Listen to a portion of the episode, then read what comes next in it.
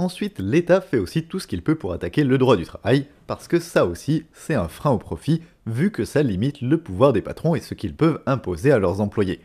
Le droit du travail, pour rappel, c'est une protection pour les travailleurs et les travailleuses pour compenser un peu leur vulnérabilité et la faiblesse de leur position. En vrac, le droit du travail protège contre les licenciements abusifs, garantit un salaire minimum, limite les heures de travail, donne le droit à des repos, des pauses et des congés, oblige l'employeur à assurer un peu la sécurité de ses salariés et à garantir des conditions de travail ne mettant pas trop en danger leur santé, garantit aux salariés le droit de s'organiser collectivement en syndicat pour défendre leurs intérêts, etc. Bref, ce droit du travail, qui a été arraché à force de lutte et de grève, sert à protéger un peu la masse de la population et à limiter un peu la violence de l'exploitation capitaliste. Sauf que, évidemment, le patronat n'aime pas du tout ça. Et donc, l'État attaque et détricote ce droit du travail dès qu'il en a l'occasion, c'est-à-dire dès que le rapport de force avec les travailleurs dans la rue le permet et qu'il n'y a pas trop de grève, pour permettre au patronat d'augmenter ses profits. Les attaques les plus évidentes contre le droit du travail, c'est les attaques frontales, celles dont on entend le plus parler et qui visent à l'assouplir, hein, comme on dit pudiquement, c'est-à-dire à détruire les garanties des employés. Le raccourcissement des délais de licenciement, l'augmentation du temps de travail, la suppression des jours de repos ou de jours fériés, l'ajout de contrats de moins en moins protecteurs, le plafonnement des indemnités prud'homales, etc. Mais ces attaques frontales sont loin d'être les seules et il y en a plein d'autres plus ou moins subtiles.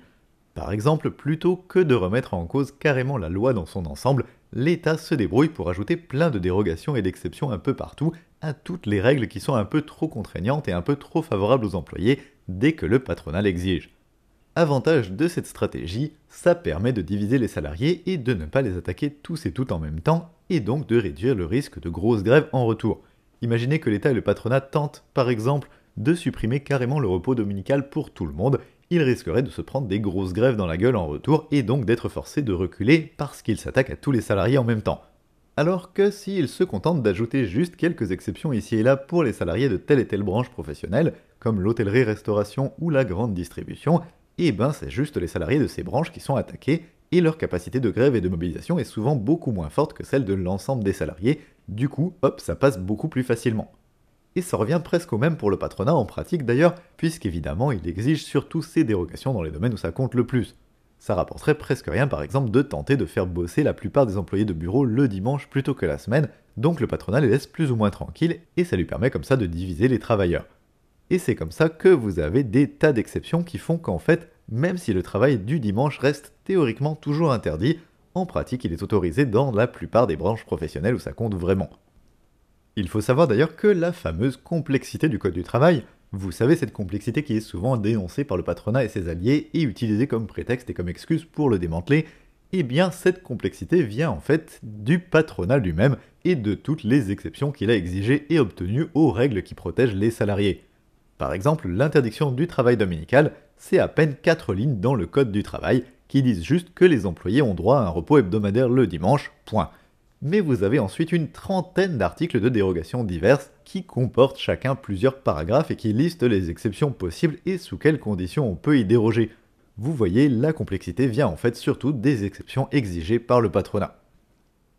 D'ailleurs, ici aussi, la complexité est limite un objectif en soi pour les patrons, vu qu'elle avantage en fait, comme toujours, ceux qui ont le plus de moyens,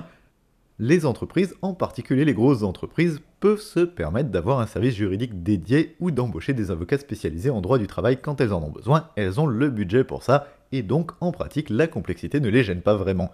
Par contre, les travailleurs et travailleuses ne peuvent absolument pas, et ils ont autre chose à faire de leur temps que de le passer à éplucher le code du travail. Et souvent, la complexité est telle que les travailleurs n'arrivent même pas à savoir avec certitude quels sont vraiment leurs droits, même en passant des heures à étudier les textes de loi. Et c'est le but évidemment, quand vous ne savez même pas quels sont vos droits, eh bien ça devient beaucoup plus difficile de les faire respecter bien sûr, et vous risquez beaucoup plus souvent de vous faire entuber par votre entreprise. Donc il faut bien se rappeler ça, en vrai la complexité des règles avantage presque toujours celles et ceux qui ont de l'argent, et elle est tout à fait intentionnelle.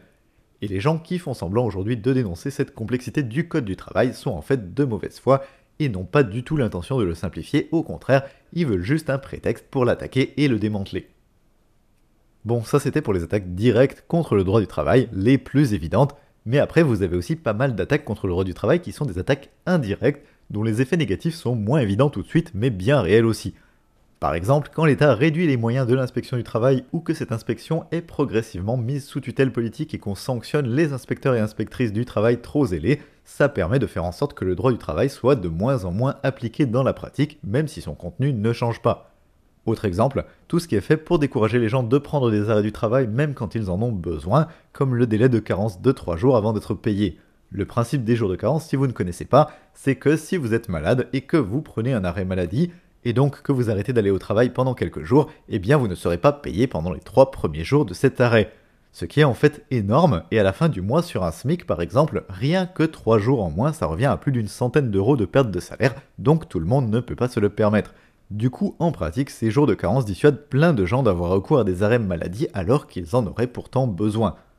Dans le même genre et avec les mêmes objectifs, il existe tout un tas de mesures qui visent à décourager les médecins de prescrire des arrêts du travail, et là aussi, les politiciens ne manquent pas d'imagination. Il faut savoir que depuis 2015, l'assurance maladie s'est mise à classer les médecins selon leur taux d'arrêt de travail prescrit et selon la durée de ces arrêts par rapport au nombre total de consultations faites, avec le but affiché donc de réduire le nombre de ces arrêts. Et les médecins qui en prescrivent le plus se retrouvent pénalisés selon une logique purement comptable.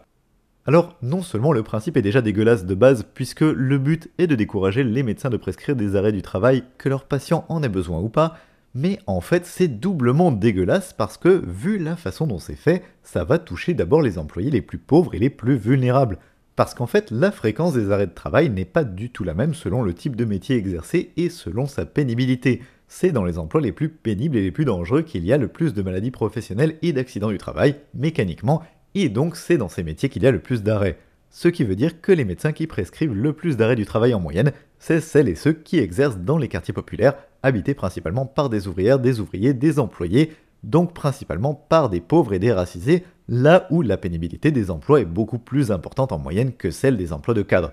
Du coup, c'est ces médecins-là qui vont être ciblés d'abord et pénalisés d'abord par cette logique de classement, et donc qui vont être les premiers à être obligés de réduire leur nombre d'arrêts de travail prescrits.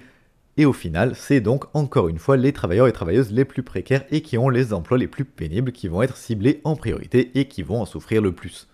Ici encore, le résultat, c'est de sacrifier en premier le bien-être et la santé des plus précaires et des plus vulnérables pour préserver les profits du patronat. Et puis, si tout ça suffisait pas, on a aussi pas mal de lois qui visent à dissuader et à réprimer les luttes sociales, hein, grève et autres, vu que ce sont ces luttes qui permettent aux travailleurs d'obtenir plus de droits et de se défendre contre les politiques antisociales, et évidemment le patronat et l'État n'aiment pas du tout ça. Vous avez comme ça plein de lois qui interdisent ou qui rendent difficiles les grèves et toute forme d'action collective efficace, que ce soit le service minimum, l'obligation de se déclarer gréviste 48 heures à l'avance, l'interdiction de certaines formes de grève, hein, comme les piquets de grève, etc. Et puis si tout ça ne suffit encore pas, l'État peut aussi envoyer sa police intimider et réprimer les grévistes, y compris avec de la violence extrême quand c'est nécessaire, comme récemment encore les violences policières contre le mouvement des Gilets jaunes hein, qui ont fait des centaines de mutilés, ou avant ça la répression violente des manifestations contre la loi de travail. Mais malheureusement, ici encore, c'est rien de récent, et c'est loin d'être une nouveauté de la Macronie, comme on l'entend parfois venant de gens qui ont la mémoire courte.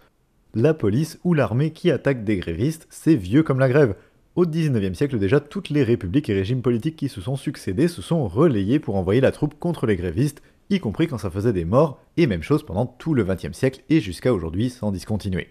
Je ne vais pas approfondir cette question de la répression des mouvements sociaux maintenant, mais j'en reparlerai dans le détail bientôt vu que j'ai prévu de consacrer un épisode à cette sympathique institution qu'est la police. Mais en attendant, il faut juste savoir que l'État fait tout ce qu'il peut pour dissuader et réprimer toutes celles et tous ceux qui seraient tentés de contester l'ordre établi et le capitalisme, parce que c'est dans la continuité de tout ce que j'ai expliqué aujourd'hui, c'est nécessaire pour préserver les profits et les intérêts de la bourgeoisie.